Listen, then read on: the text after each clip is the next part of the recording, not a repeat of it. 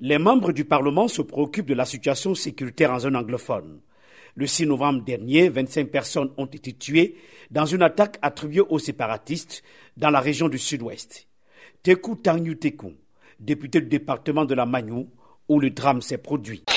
Au cours de cette session, les députés que nous sommes allons demander aux membres du gouvernement en charge de la défense et de la sécurité quelles sont les stratégies qui ont été arrêtées pour sécuriser les régions du nord-ouest et du sud-ouest parce que nous observons une résurgence des attaques terroristes. Ceci doit s'arrêter pour que la population retrouve la confiance et vive dans la paix. À l'ouverture de la session parlementaire, certains députés à l'instar de Cabral Libi, du Parti camerounais pour la réconciliation nationale PCRN, ont fustigé le silence du président de l'Assemblée nationale sur les problèmes de l'heure. Cabral Libi, député du PCRN.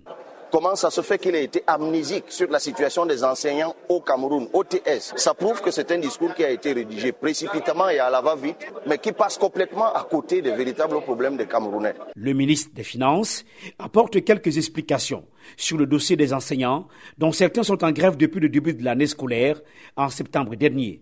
Louis-Paul Moutazeux, ministre des Finances. Nous ne pouvons pas dire que les problèmes des enseignants, nous les mettons de côté. Mais il y a des réalités et deux réalités s'imposent. C'est que ce qui a été demandé de faire, nous l'avons fait. Et nous continuons de le faire. Et deux, nous estimons qu'il peut y avoir des difficultés ponctuelles qui peuvent nous amener à moduler. C'est pour ça que même si les instructions que je vais donner à mes collaborateurs visent à augmenter la quotité mensuelle qui est affectée au paiement. Je ne peux pas dire c'est telle somme exactement parce que là aussi ce sera modulable. Pour John Evaritus Ndim, député du département de Boyo dans la région du Nord-Ouest en zone anglophone, le gouvernement ne convainc pas encore sur la bonne exécution du budget. C'est à travers la bonne exécution du budget que l'on peut mettre fin à l'assassinat des populations.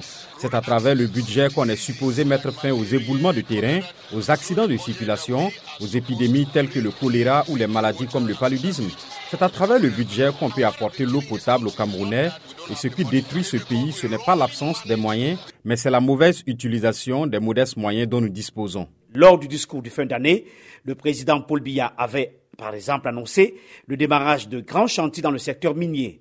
Où en est-on? Fougalatus, ministre des Mines, par intérim. Le projet Balam, qui a eu certaines mesures de restructuration, c'est la même chose avec le projet Juric.